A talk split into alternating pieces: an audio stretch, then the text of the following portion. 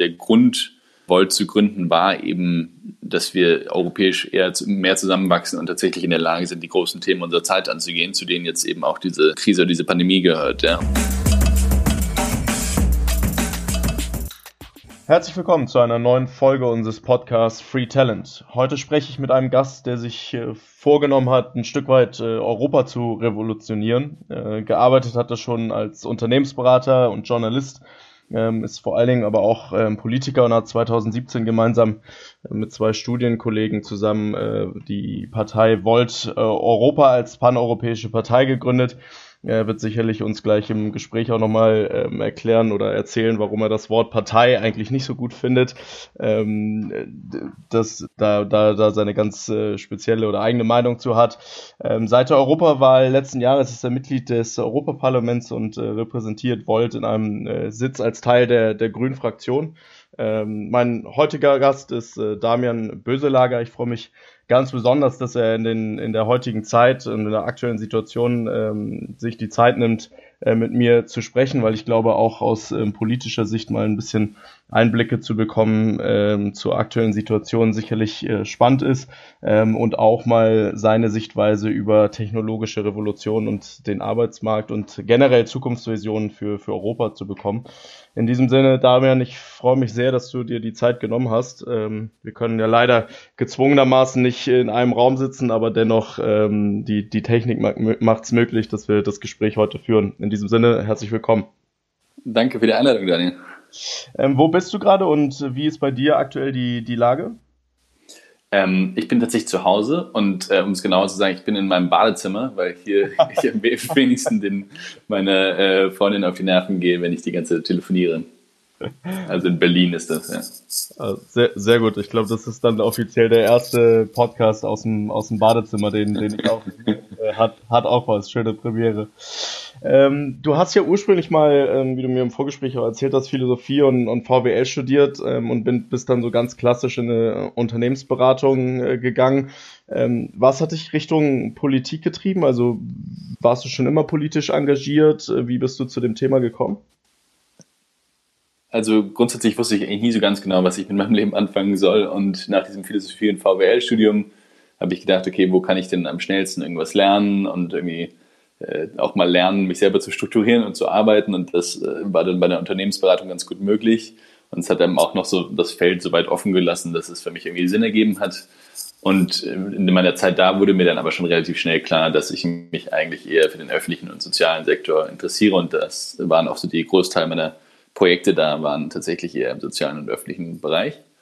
Und dann habe ich einen Master angefangen ähm, nach drei Jahren dort und habe äh, einen Master für öffentliche Verwaltung in New York gemacht ähm, oder zumindest dort begonnen. Und das war im September 2016, also gerade so in dieser Zeit, in der, äh, ich meine, das Brexit-Votum gerade durch war und der Trump gegen Hillary-Campaign äh, im vollen Gange war dort und ähm, was für ein von für mich auch sehr wichtig war, äh, äh, Italien gerade ziemlich in Aufruhr war.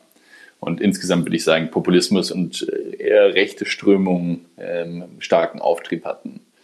Und da habe ich dann einen Italiener kennengelernt, eben äh, Andrea Venson und eine Französin, ähm, Colombe Cain Salvador, und mit denen eben auch viel diskutiert über die aktuelle Situation. Und dann haben wir gesagt, eigentlich ist es doch bescheuert, dass es sozusagen diese ganzen nationalen Tendenzen gibt, aber wenn man sich die ganzen Herausforderungen unserer Zeit anschaut, egal ob das jetzt Klimawandel ist, äh, Migrationskrise oder auch Veränderung der Arbeit oder Digitalisierung, wie auch immer, ähm, das sind eigentlich alles Themen, die gehen über unsere Landesgrenzen hinweg. Und wenn wir in Europa irgendeine Chance haben wollen, da ähm, gut mitzumachen und gute Antworten zu finden, müssten wir eigentlich eben nicht kleiner wieder denken ins Nationale, sondern eben wirklich europäisch denken. Und dann haben wir, das war so der Beginn dieser ganzen Reise, würde ich sagen.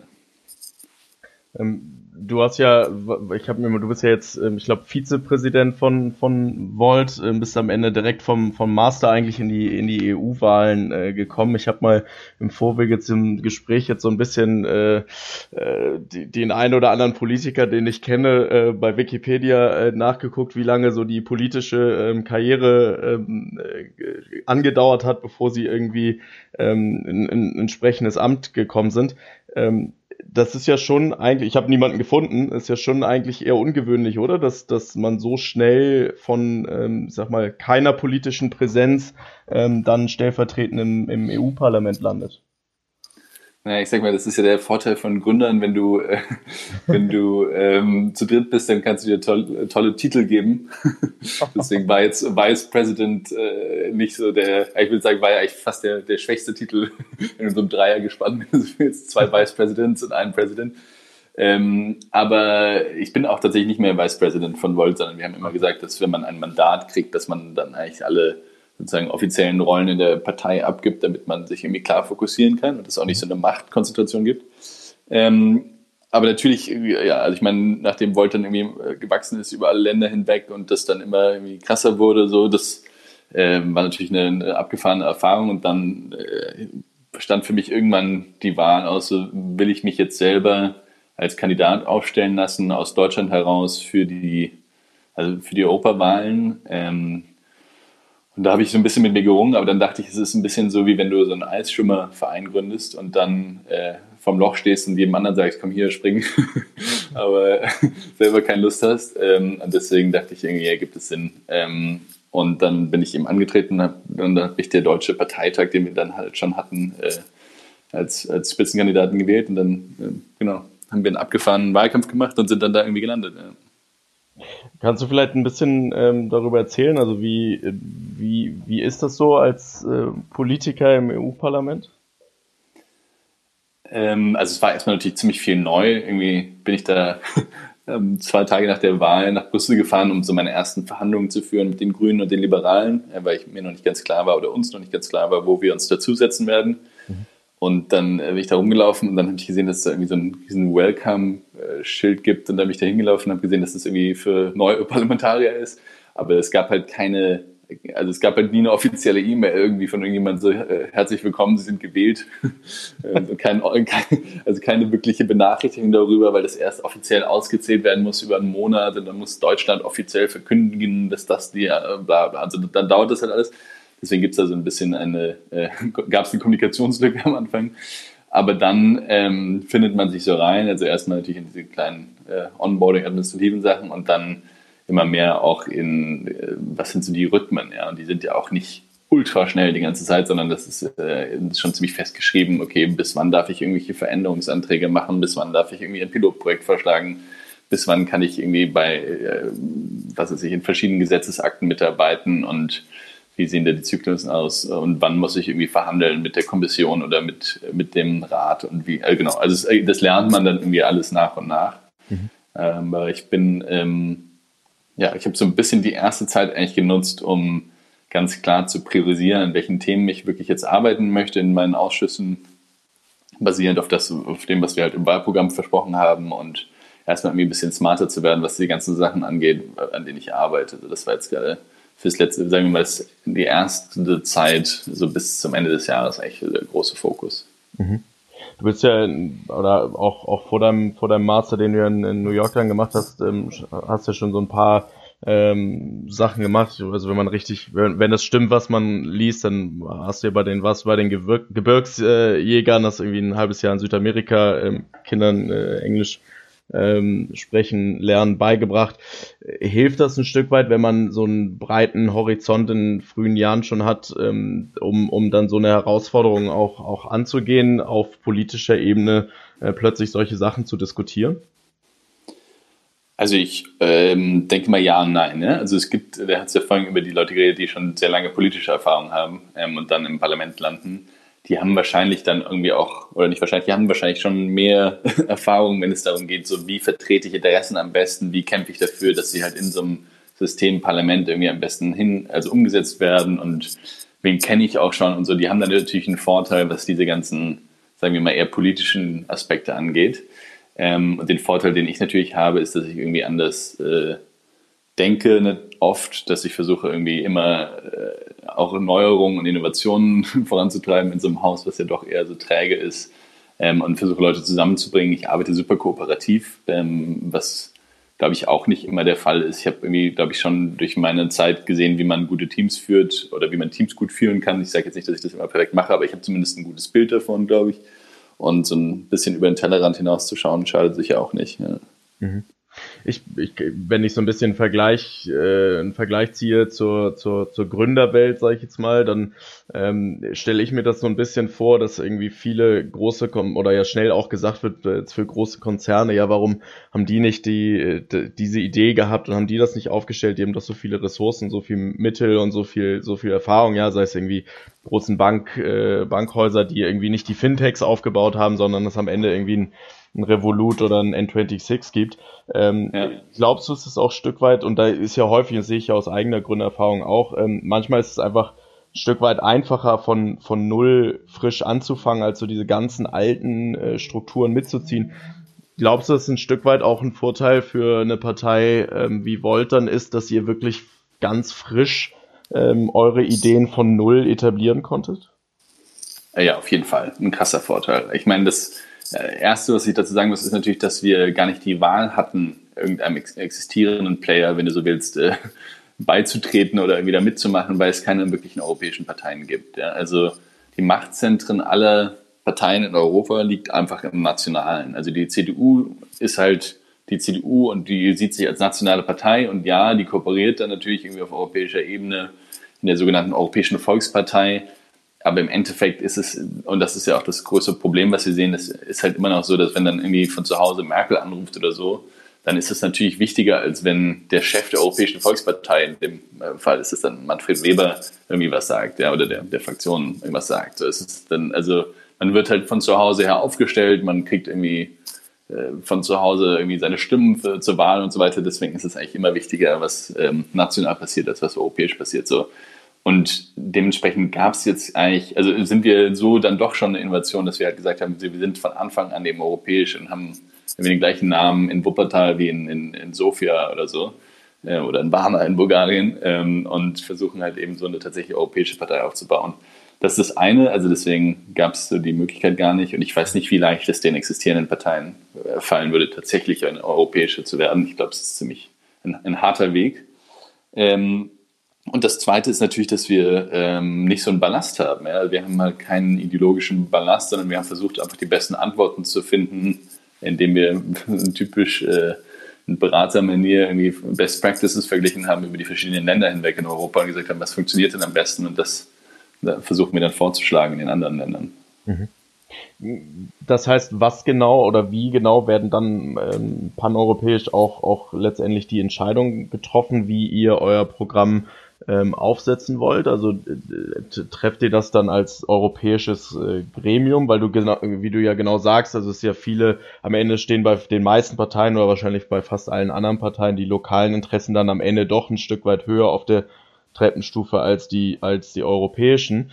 Ähm, und ihr dreht das Konzept ja eigentlich um. Wie, wie funktioniert das dann konkret?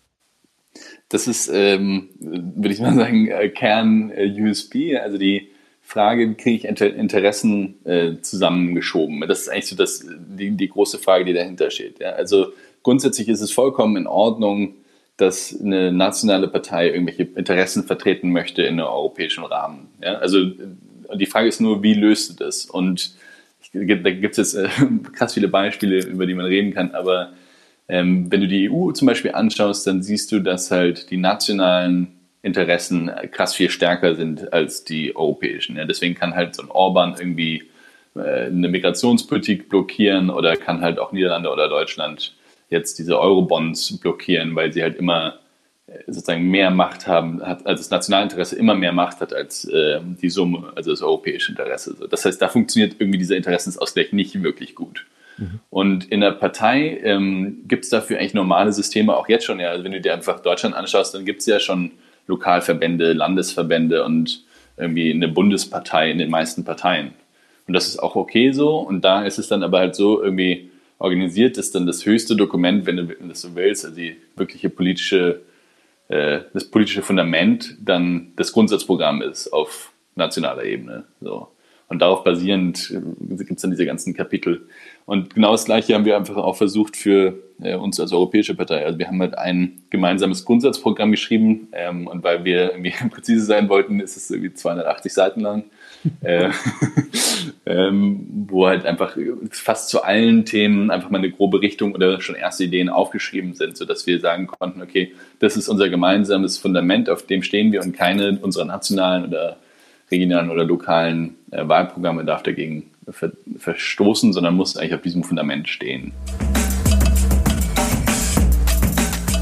Kurze Unterbrechung mit einem Hinweis in eigener Sache. Ich mache ja nicht nur den Podcast Free Talent, sondern bin auch Gründer von der Freelancer-Plattform Work Genius. Und wir haben uns natürlich überlegt, wie wir die Freelance-Community am besten in diesen herausfordernden Zeiten unterstützen können. Nicht nur die 350.000 Freelancer, die bereits bei uns registriert sind, sondern äh, grundsätzlich die, die Freelancer-Community. Und ähm, darauf möchte ich kurz, kurz hinweisen. Wer Work Genius noch nicht kennt, wir sind eine Freelancer-Plattform, ähm, wo man sich ein Profil anonym anlegen kann. Das heißt, ähm, niemand sieht, wer auf der Plattform registriert ist. Wir matchen basierend auf den Fähigkeiten automatisierte Jobs zu deinem Profil. Das heißt, ähm, keine Bewerbungsphase, keine Interviews, ähm, keine Pitches, sondern direkte Aufträge, die dann angenommen werden können und bearbeitet werden können, ähm, von kurzen Projekten bis hin zu äh, längerfristigen Themen. Ähm, der Vorteil bei WorkGenius ist, du hast ähm, alles auf einer Plattform, äh, du hast ein automatisches Matching, äh, du hast eine gesamte Verwaltung aller Aufträge und äh, wir garantieren dir die Zahlung innerhalb von 24 Stunden nach Auftragsabschluss, unabhängig davon, wer der Auftraggeber ist. Das tun wir auch in aktuellen Corona-Zeiten ähm, und wir wollen das oder wollen das Ganze ein bisschen erweitern, ähm, haben unsere Technologie so weiterentwickelt, dass du jetzt auch die Möglichkeit hast, bestehende Kunden, die du bereits hast, auf unsere Plattform einzuladen ähm, und ein, deine Aufträge über eine Plattform abwickeln zu können. Ähm, auch da gilt dann innerhalb von 24 Stunden die Zahlung zu erhalten. Ähm, wir glauben ein Stück weit, dass das in den aktuellen Phasen ähm, gerade äh, was die Liquidität angeht, durchaus helfen kann. Ähm, für dich ist das ganze Thema kostenlos, nicht nur während der Corona-Zeit, sondern generell.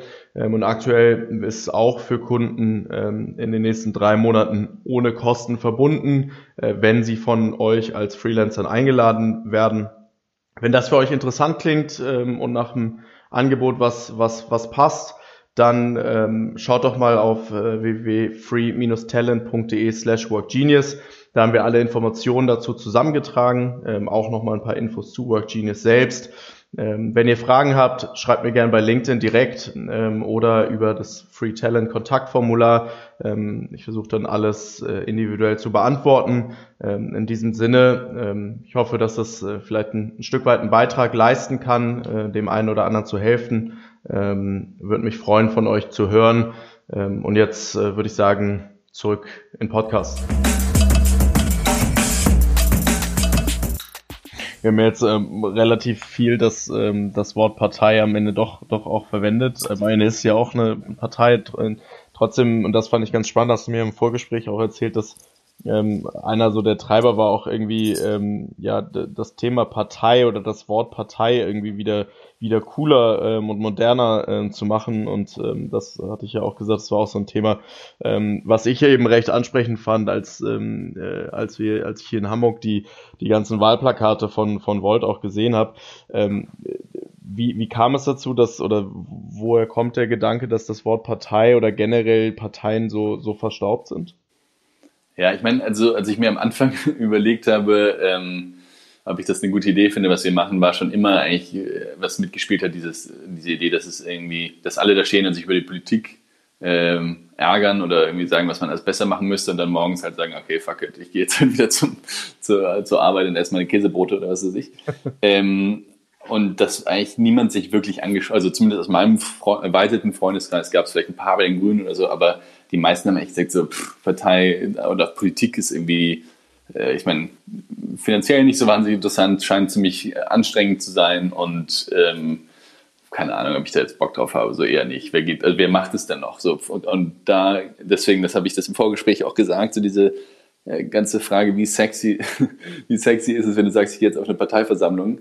Ähm, ja, das ist halt schon, glaube ich, ein Problem im Endeffekt. Und das siehst du auch, wenn du dir die Zahlen anschaust, dass seit 1980 hat sich, glaube ich, ähm, die Parteimitgliedschaften in, in Europa halbiert. Das heißt, es hat, also, äh, die Zahlen müssen wir nochmal checken, aber ich glaube, so ungefähr war es. Mhm. Ähm, das heißt, da muss man da, da gibt es einfach einen Trend, dass die Leute sagen, okay, Partei, habe ich keinen Bock mehr Mitglied zu sein oder interessiert mich nicht mehr wirklich, ich mache lieber, also ich Fridays for Future und, ähm, und sage halt, wie wichtig irgendwie ein Thema ist oder unterschreibe eine, eine Petition oder so.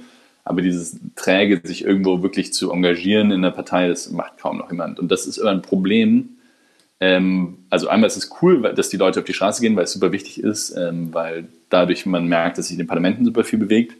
Aber wenn halt niemand mehr oder nicht mehr ähm, richtig viele Talente angezogen werden, in die Parlamente zu, zu, ziehen, dann halte ich das auch für problematisch. Und ich halte es auch für problematisch, wenn wir irgendwie Parteien so als ähm, Mittel aufgeben in der Demokratie. Aber das ja immer noch irgendwie so grob unsere Richtung vertreten sollte und da auch schon die ersten Kämpfe ausgetragen werden, ähm, was den Leuten wichtig ist und sich dann irgendwie so richtiger politischer Wille irgendwie bündelt.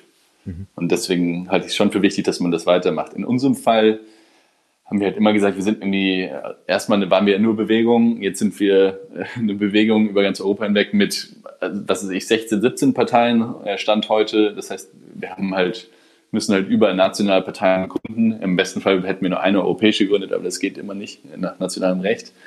Ähm, deswegen würde ich sagen, sind wir jetzt immer noch so ein Mix, versuchen äh, beweglich zu sein, deswegen noch Bewegung zu sein und gleichzeitig natürlich halten wir Parteienarbeit für total wichtig und, und relevant. Mhm. Spannend. Ähm, und also du hast jetzt gerade gesagt, die sind dann irgendwie 16, 17 Parteien ähm, und das am Ende aber unter einem sozusagen Dach dann unter der, dem, dem Brand Volt letztendlich aufgebaut, aber ähm, am Ende ist ja schon auch in jedem Thema, in jedem Land, was du vorhin auch gesagt hast, die, das, das Brand Volt ähm, das gleiche, also erkennen dann Leute in dem jeweiligen regionalen ähm, oder in dem jeweiligen Land überhaupt einen Unterschied, dass es eine, eine andere Partei ist oder ist es so, dass es wirklich ein, ein Aushängeschild ist? Es ist tatsächlich ähm, ein, also sozusagen ein, Brand, eine, ein Branding, wenn du so willst. Mhm. Und für uns war auch relativ schnell am Anfang klar, dass wir nicht Lust haben, nur bei den europäischen Wahlen anzutreten und zu sagen, okay, komm, wir machen jetzt irgendwie europäische Partei, weil das viel zu weit weg ist äh, von der Realität der Menschen ähm, und weil eben die Schönheit echt also einmal, weil natürlich überhaupt, äh, wenn du als politische Partei auftrittst, äh, auf allen Ebenen irgendwie du möchtest, dass halt deine Interessen durchgesetzt werden und die Interessen deiner Wähler durchgesetzt werden. Ähm, aber auch, weil wir eben dachten, wie cool es ist, wenn du, äh, sagen wir mal, einen lokalen Stadtrat in Bamberg hast ähm, und der steht für irgendwas ein und hat, oder die steht für irgendwas ein, eine Stadträtin und ähm, ist halt, hatte dieses Volt-Branding und gleichzeitig siehst du auf europäischer Ebene gibt es irgendwie auch diese Volt-Partei, äh, am besten als eigene Fraktion im Europäischen Parlament. Dann hast du halt mal so eine Verbindung, die es heute nicht gibt, weil die ganzen Parteien im Europäischen Parlament ja ähm, andere Namen haben als ihre lokalen Kapitel oder nationalen Kapitel. Und das wäre schon cool, wenn es halt eben genau diese, äh, diese, Übereinstimmung gäbe. Und wir haben jetzt auch schon tatsächlich Stadträte äh, in München und in Bamberg und in äh, Mainz ähm, und in Bachenheim, einen lokalen Kommunalrat und so. Also und in anderen Ländern auch. Und das versuchen wir auch weiterzutreiben. Sehr cool. Ähm, jetzt ist ja sozusagen einer der, der Schwerpunktthemen ähm, des, des Podcasts hier ähm, äh, so grundsätzlich die, die Arbeitswelt und das, das Freelancing und wie, wie arbeiten wir eigentlich in Zukunft. Ähm, habt ihr Bestandteile in eurem äh, Volt-Programm, die in die Richtung gehen? Und wenn ja, was ist so deine Zukunft der Arbeitswelt in, in Deutschland oder beziehungsweise dann generell in, in Europa?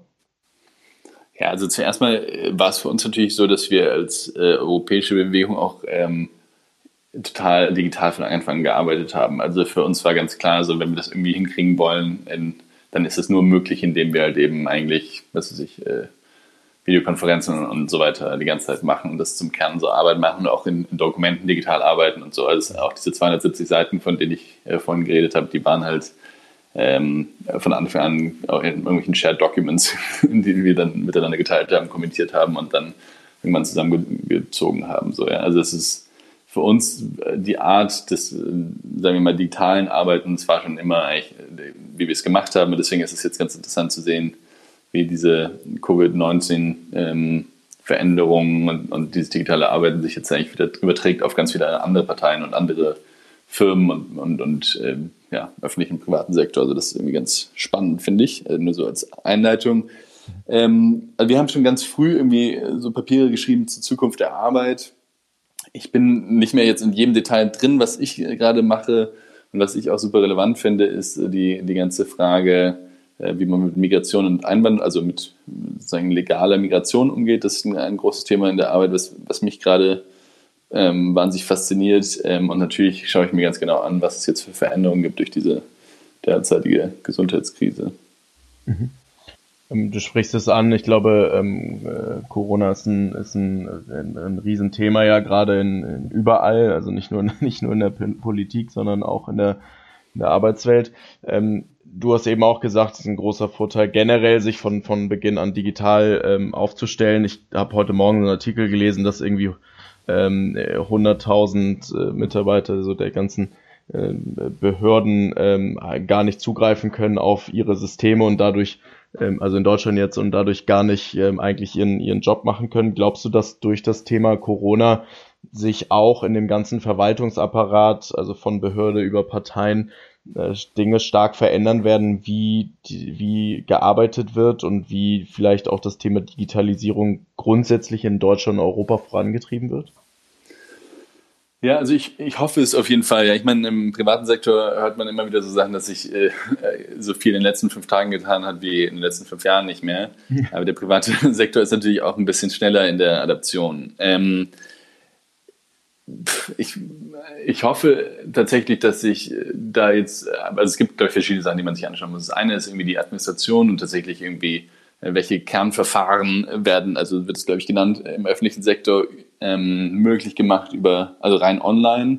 Und da gibt es schon viele Projekte jetzt, dass auch viele, äh, also Ministerien, also das Bayerische Digitalministerium, aber auch in den ganzen anderen Ländern eben versucht wird, was zu machen ich kann mir schon vorstellen, dass das jetzt versucht wird, irgendwie ein bisschen schneller hinzukriegen, als es vorher war. Ja. Aber der öffentliche Sektor hat natürlich auch andere Ansprüche an Datensicherheit und an eigene Systeme und so weiter. Und das ist, ähm, glaube ich, schon eine Herausforderung, die man auch verstehen muss. Ähm, ich hoffe aber, dass die sich da tatsächlich ein bisschen beeilen. Was ich gerade äh, ganz spannend finde und wo ich mir äh, ein bisschen mehr Gedanken darüber mache, ist tatsächlich zu sagen, okay, wenn man diese ganzen äh, Services online anbietet, dann muss man ja eigentlich auch überlegen, wo man die ganzen Daten speichert. Mhm. Und ähm, das ist eine ganz spannende Frage zu sagen, okay, wenn du jetzt eigentlich einen Markt hast, in dem drei große äh, Cloud-Provider existieren, ähm, wie, wie gehst du damit eigentlich um als Staat? Ja, sollst du dann irgendwie darauf hoffen, dass du, oder sollst du einen eigenen aufbauen, so wie halt eine Bundescloud, so wie das Deutschland gemacht hat? Ähm, oder wie, wie, kriegt man das am besten hin, dass da irgendwie Datensicherheit ge, äh, hergestellt wird? Mhm. Hast du da eine, eine Meinung zu?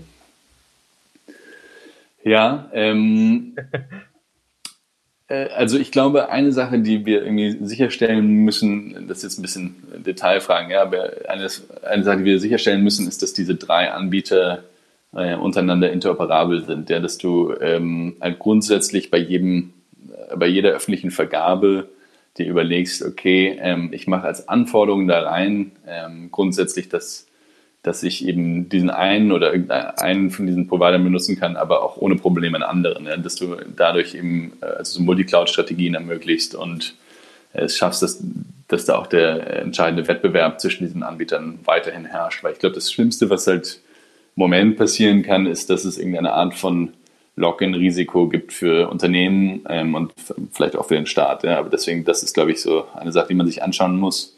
Wenn man sich die Datensicherheit selber anschaut, ähm, da gibt es natürlich irgendwie so neue Systeme, dass du halt eben sagst, okay, ich verteile mein, ich, also ich anonymisiere meine Daten und verteile sie auf unterschiedliche Provider, sodass sie von einzelnen Providern gar nicht äh, durchgesehen werden können. Das ist ein, ein, Layer, was man da drauflegen kann, das ganz interessant ist. Aber ähm, also das ist äh, für mich eine super schwierige Frage, was der öffentliche Sektor selber machen soll. Ich glaube, ich bin immer noch dabei zu sagen, vielleicht muss man bei kernsensiblen Daten dann doch ähm, oder hochsensiblen Daten dann doch eben als öffentlicher Sektor eigene Clouds aufbauen.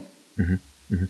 Ist das, also ist das was, was man in zugegebener Zeit, sag ich mal, mit der notwendigen äh, Geschwindigkeit hinbekommt? Weil ich, also gerade so eine Infrastruktur aufzubauen, ist ja jetzt auch nichts, was man äh, über Nacht macht, ähm, aber wahrscheinlich ähm, relativ schnell auch gefordert wird, wenn eben alles so viel digitaler wird. Besteht da überhaupt die Möglichkeit, das als öffentlicher Apparat so schnell umzusetzen?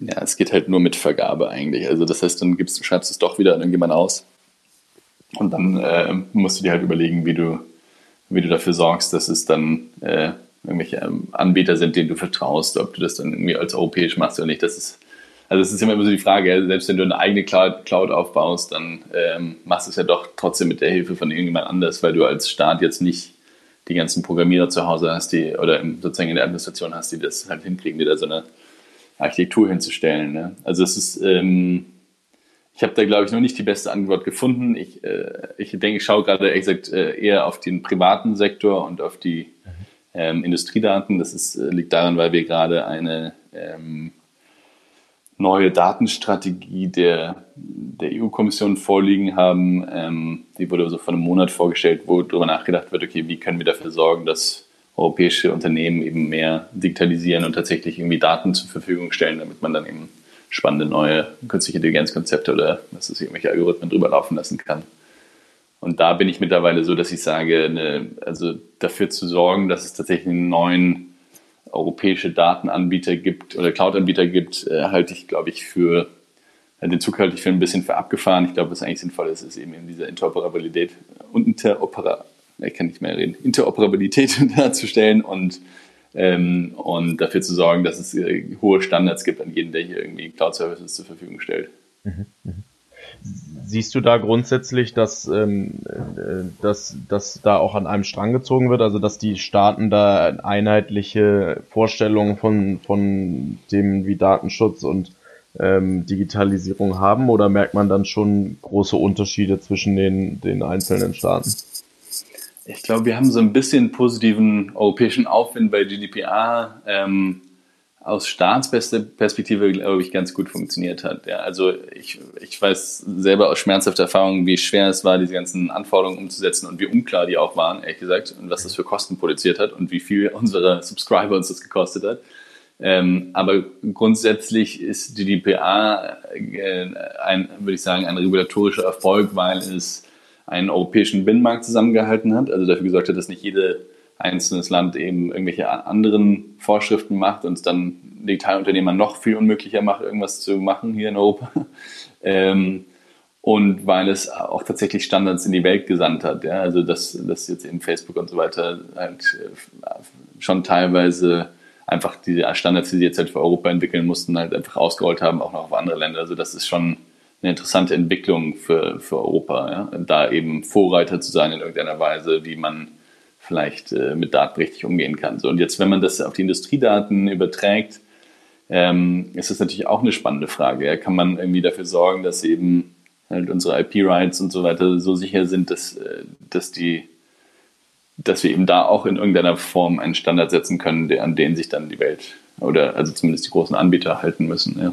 Mhm, mh spannend, ja. Ähm, eben schon kurz ähm, oder das, das Thema Digitalisierung jetzt durch die durch die Corona-Krise auch auch angesprochen.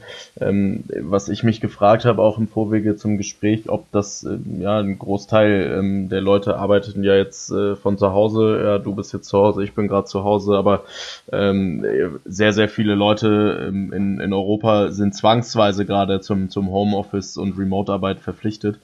Ähm, glaubst du, dass das ein Stück weit auch eine Möglichkeit oder ein Tool sein kann, Europa mehr so in den Köpfen zu vereinen, indem man eben sagt, jetzt wo alles remote ist, ist es dann am Ende auch ein Stück weit egal, ob ich in, in Frankreich oder in, in, in Deutschland oder in, in Spanien äh, sitze und arbeite und dann vielleicht wir auch mehr einen Anstoß bekommen in Richtung einer europäischen Arbeitswelt, anstatt so stark auf Staatenebene zu denken?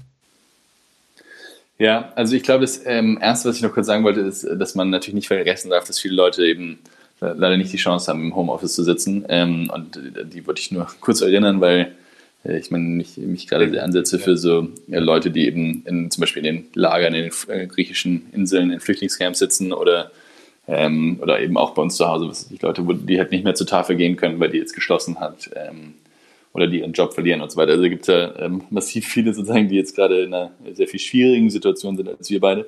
Wenn man ähm, über die europäische, ähm, ja, die Auswirkungen von Covid-19 auf, auf äh, europäische Zusammenarbeit, wenn man darüber nachdenkt, ich weiß nicht, äh, ja, ich weiß noch nicht ganz genau, wie es ausgeht, ja, weil was ich schon natürlich von unseren italienischen und, und spanischen Mitgliedern höre, ist, dass jetzt gerade ein sehr starker populistischer Diskurs darüber geführt wird, ist, ähm, ob Europa eigentlich wirklich solidarisch untereinander ist. Ja? Und die Niederländer die Deutschen dargestellt werden, eben als die Knauseriche, die immer noch nicht akzeptieren, dass wir eigentlich zusammengehören und dass wir ähm, eigentlich eben gemeinsam irgendwie nur durch aus dieser Krise herauskommen können. Und woran das festgemacht wird, sind eben diese Euro-Bonds, also die Möglichkeit, dass alle Staaten gemeinsam ähm, über das europäische Budget oder so ähm, eben Schulden aufnehmen können und sich verschulden können, um dann irgendwelche wirtschaftlichen Programme starten zu können, um, um Europa erstmal den, den, den Fall, den, diese äh, Rezession aufzuhalten oder abzufedern und dann natürlich irgendwie in die Recovery Phase gehen zu können. Und das ist äh, gerade eine Riesendiskussion darüber. Wir haben natürlich überhaupt nicht geholfen als Deutsche dadurch, dass wir ähm, ganz am Anfang der Krise ähm, den, die Ausfuhr von, von äh, äh, Protective Gear, also von Masken und so weiter, ähm, ausgesetzt haben, auch nach Italien. Das wurde dann zum Glück wieder aufgehoben. Ja. Aber das hat natürlich ein sehr negatives Signal gesendet. Und jetzt äh, bin ich sehr froh, dass irgendwie äh, die ersten Kranken aus Italien eben auch in, in, in äh, rheinland-pfälzischen Krankenhäusern oder nordrhein-westfälischen Krankenhäusern versorgt werden. Ähm, aber ich glaube, da gibt es jetzt schon einen großen Kampf darum, wird Europa irgendwie positiv gesehen werden ähm, oder hat man das Gefühl, die äh, Europäer halten nicht zusammen. Ja? Und das ist natürlich wieder für mich die, die, ein großes Beispiel dafür, wo wir eigentlich dringend eine europäische Koordination gebraucht hätten, sowohl was Gesundheitsmaßnahmen angeht, also dass man halt sagt, okay, wir schicken jetzt alle Masken dahin, weil sie da gebraucht werden und hier müssen wir jetzt vielleicht einen Lockdown on, anordnen, regional, keine Ahnung, das muss jetzt nicht überall in Europa gleichzeitig passieren, aber dass man halt so eine, eine wirkliche Vogelperspektive auf das Problem gehabt hätte von Anfang an und auch auf die Ressourcen, die man medizinisch hat. Mhm. Und natürlich genauso jetzt auch bei der Frage, wie geht man mit den wirtschaftlichen Konsequenzen um dass man da eine richtige europäische Führung zu hätte, eine richtige europäische Regierung, statt dass alle immer sagen, oh, Europa macht nichts und dann liegt es wieder an den einzelnen Mitgliedstaaten. Das, das ärgert mich immer so ein bisschen. Mhm. Glaubst du, dass das für euch einen, einen positiven oder negativen Effekt hat, das Ganze? Weil, also man sieht ja schon auch jetzt auf Landes- oder Staatenebene, zumindest in, in Deutschland, dass jetzt die die größeren Parteien ähm, wieder an, an Beliebtheit äh, gewinnen gerade. Ähm, Gibt es da einen, einen, Einfluss für oder eine, in eine oder andere Richtung für euch? Also wie genau sich das auf Volt auswirken wird, weiß ich nicht. Ich weiß nur, dass, glaube ich, jetzt mehr Leute verstanden haben, warum wir Europa brauchen und warum wir auch europäische Zusammenarbeit brauchen. Das freut mich auch mega, dass das in vielen traditionellen Parteien ankommt, weil für mich ist natürlich die, der Grund äh, Volt zu gründen, war eben, dass wir europäisch eher mehr zusammenwachsen und tatsächlich in der Lage sind, die großen Themen unserer Zeit anzugehen, zu denen jetzt eben auch diese Gesundheitskrise oder diese Pandemie gehört. Ja? Und wenn wir das hinkriegen sollten und wenn wir aus dieser Krise ähm, enger zusammengewachsen herauskommen, dann haben wir, glaube ich, super viel geschafft und das kann dann sehr positiv sein für Europa. Aber wenn wir das nicht hinkriegen, dann, ähm, dann halte ich das eben für sehr gefährlich. Ich weiß nicht, ich kann jetzt noch nicht einschätzen, ob die Leute jetzt sagen, okay, cool, jetzt wähle ich eine europäische Partei, weil die sagen das schon die ganze Zeit. Ähm, oder ob die sagen, so, ich bin froh, dass es irgendwie äh, Frau Merkel an der Spitze mit Ruhe führt oder was weiß ich. Das sind dann, glaube ich, so Überlegungen, die dann da rauskommen werden müssen. Aber für uns ist es einfach wichtig, weiter dafür Werbung zu machen, dass wir dass jetzt sozusagen dass die Nichtaktion Europas oder alles, was jetzt gerade nicht gemacht wird auf europäischer Ebene, liegt daran, dass wir die EU einfach noch nicht fertig gedacht haben und sie noch nicht fertig gebaut haben und sie einfach noch nicht die Möglichkeiten hat, ähm, tatsächlich zu, zu, reagieren. Und das ist der Fehler im System, den wir beheben müssen und nicht die EU deswegen zerschlagen. Ja. Mhm. Definitiv, ja. Ähm, ich würde gerne nochmal einmal von der von der Vogelperspektive sozusagen äh, der, der übergeordneten, des übergeordneten Europas und der Partei nochmal einmal äh, in ein sehr spezifisches Thema einsteigen. Ähm, ich habe bei euch im, im Volt-Programm auch gesehen, dass ähm, einer der Punkte ist, dass ähm, die Eingliederung von Selbstständigen in die ins gesetzliche Rentenversicherungssystem äh, ein, einer der Punkte ist, die, die dort aufgeführt sind. Ähm, das ist ja auch ein Thema, was, was, was ich immer wieder, nicht nur hier im Podcast, sonst auch, auch, auch grundsätzlich sonst immer wieder äh, versuche auf die Agenda zu heben, weil ich eben sage, es bringt nichts, immer zu sagen, ja, Selbstständige zahlen nicht in die gesetzliche Rentenversicherung ein, ähm, und deswegen ist das ganze System äh, doof, in Anführungsstrichen, sondern man muss eben Lösungen schaffen, wie man eine Eingliederung entweder schafft oder ähm, eben Wege ähm, etablieren, die vielleicht Alternativen äh, schaffen. Kannst du da was zu sagen, also was, was da eure Sichtweise auf das Thema ist und oder deine persönliche Sichtweise auf das Thema ist, wie man das, wie man das angehen sollte? Also ich bin tatsächlich kein Experte, was sozusagen die Selbstständigkeit und die ähm, und, und die Rentenbeiträge angeht. Ich weiß, dass wir uns sehr genau angeschaut haben und da muss ich aber selber nochmal tiefer ins Programm schauen, dass man eben, wie man mit der Gig-Economy umgehen kann. Ich glaube, was man jetzt auf jeden Fall sieht, ist, dass ähm, äh, eine soziale Absicherung, äh, gerade wenn es eben zu so Gesundheitskrisen kommt oder zu so Totalaussätzen, äh, eine krasse Errungenschaft ist, die wir ähm, geschaffen haben. Ja? Und dass wir eigentlich allen ermöglichen sollten, an diesen Versicherungssystemen, äh, Sozialversicherungssystemen irgendwie oder Gesundheitsversicherungssystemen teilzuhaben. Und dafür, dazu gehört für mich auch die Rentenversicherung in irgendeiner Form. Also, dass man halt in der Lage ist, ähm, jedem, wenn er arbeitet, irgendwie die Chance zu geben, äh, Teil eines Versicherungspools zu sein, was die Rente angeht oder, oder was eben die Krankenversicherung angeht. Und deswegen halte ich es für sinnvoll zu überlegen, wie man da Beitragssysteme entwickeln kann, die halt ähm, auch für, für Selbstständige funktionieren können. Und da, wie gesagt, bin ich kein Experte, aber bin ich super offen für mhm. drüber nachzudenken. Siehst du solche Themen dann immer aber am Ende auf Staatenebene? Also, oder glaubst du, dass es tendenziell auch mal möglich sein wird, dass solche Systeme auch übergeordnet äh, europaweit oder EU-weit funktionieren können? Ich bin ein Riesenfan davon, Grundsicherung europäisch zu machen. Ähm, einfach deswegen, weil wenn man sich das anschaut in in Amerika, dann gibt es halt diese Medicaid und Medicare, die viel zu schwach sind in meiner, äh, in meiner Meinung nach, aber zumindest ermöglichen es diese, diese Grundsicherung es der, ähm, den einzelnen amerikanischen Staaten zu defaulten, also äh, pleite zu gehen, wenn man so will, ohne dass die Grundsicherung angegriffen wird. Und das würde uns, glaube ich, eigentlich massiv viele Probleme erleichtern oder sozusagen lösen, wenn man bei so Fällen wie jetzt zum Beispiel in Griechenland 2008 oder wie auch immer, oder 2011, ähm, dass man einfach sagt, okay, natürlich können wir ein Land äh, pleite gehen lassen, aber es wird nicht zu so riesigen sozialen äh, Verunsicherungen führen, weil die Leute wissen, dass, äh, dass die Grundsicherung weiter besteht. Mhm. Und deswegen bin ich eigentlich ein riesen Fan davon, darüber nachzudenken, wie man, wie man das auf der europäischen Ebene so regeln kann, dass die Leute wissen, okay, grundsätzlich gibt es eine Arbeitslosenversicherung über, über die europäische Ebene. Das halte ich immer noch für den, für den richtigen Ansatz oder eben auch eine Rentenversicherung. Sehr spannend. Ähm, ich glaube, äh, wird grundsätzlich so in den, in den nächsten, in der nächsten Zeit wahrscheinlich noch einiges äh, auf uns zukommen. Ich bin schon, bin schon sehr gespannt, was auch äh, dann äh, letztendlich eine Partei äh, wie, wie Volt dazu zu beitragen kann. Ich frage normalerweise immer meine Gäste zum, zum Abschluss, weil ich, weil ich auch mit viel mit Freelancern rede, ob sie sich grundsätzlich mit äh, sich vorstellen können, nochmal als, als Festangestellter zu arbeiten und wenn ja, wie müsste das Unternehmen der Zukunft aussehen? Ähm, ich würde mal die Frage an dich ein bisschen anders äh, stellen. Ähm, wie, wie sehen deine Zukunftspläne mit, mit Volt aus? Also wo siehst du dich und die, äh, die Partei in den, in den nächsten Jahren und was sind so deine nächsten wichtigsten Themen? Also für mich ist eigentlich ein, oder wäre es ein Traum, wenn wir einfach äh, bei der nächsten Europawahl 2000 25 ist ja dann, oder? Glaube ich, 2024. Ähm, dass wir da so viele Leute äh, schon aufgebaut haben irgendwie und so viele Leute begeistert haben für Bolt, dass wir dann äh, eine richtig coole Auswahl an Kandidaten haben für die Europawahlen und ich im, in dem Fall, in dem ich äh, sage, okay, ich würde eigentlich gerne was anderes machen oder den Leuten das Feld überlassen, dann das Gefühl hatte, okay, es gibt einen richtig coolen Pool von Leuten, die Lust haben, diesen Job zu übernehmen. So.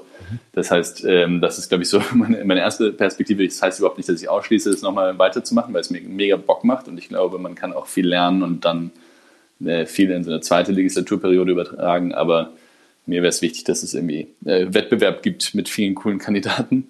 Mhm. Ähm, und deswegen ist äh, in ganz kleinen Klammern mein Aufruf auch an ähm, alle, die zuhören, dass sie irgendwo politisch aktiv werden, egal ob es jetzt bei Volt ist, aber irgendwo anders. Aber ich glaube, äh, gute Leute brauchst dringend und äh, ich bin einfach sehr froh, wenn, wenn das noch mehr Leute irgendwie diesen, diesen Aufruf äh, hören und da mitmachen. Was ich weitermachen werde, also ich gebe schon zu, dass diese äh, Zeitsouveränität, also sozusagen sein eigener Herr zu sein, ähm, eine, eine große, einen großen Luxus äh, für mich darstellt. Und das heißt nicht, dass ich weniger mache. Ich glaube, ich arbeite mehr als damals in der Unternehmensberatung, aber es ist, fühlt sich trotzdem irgendwie ähm, freier an und irgendwie selbstbestimmter an. Und das, das macht natürlich eine große Freude. Ich weiß nicht, ob das realistischerweise in einem zukünftigen Job so umgesetzt werden kann. Und deswegen äh, könnte ich mir schon vorstellen, irgendwann zukünftig vielleicht doch äh, in die Selbstständigkeit zu gehen. Aber das muss ich mir dann überlegen. Das hat, glaube ich, jetzt alles noch Zeit. Erstmal muss ich meinen Job gut machen. Sehr gut. Cool. Ja, dann äh, äh schau, wenn es dann in die Selbstständigkeit geht, äh, dann nehmen wir auf jeden Fall nochmal einen äh, zweiten, zweiten Podcast auf. Äh, vielleicht dann ja in, in, fünf Jahren oder wenn du in der, in der zweiten Legislaturperiode bist. Ähm, Damian, erstmal vielen Dank für die, für die spannenden Insights ähm, und dass du dir die, die Zeit im Badezimmer genommen hast. Ähm, ja, gerne. Und äh, ja, bleib gesund und, und alles Gute. Ja. ja, danke für deine guten Fragen. Bis dann. Ciao. Bis dann. Ciao, ciao.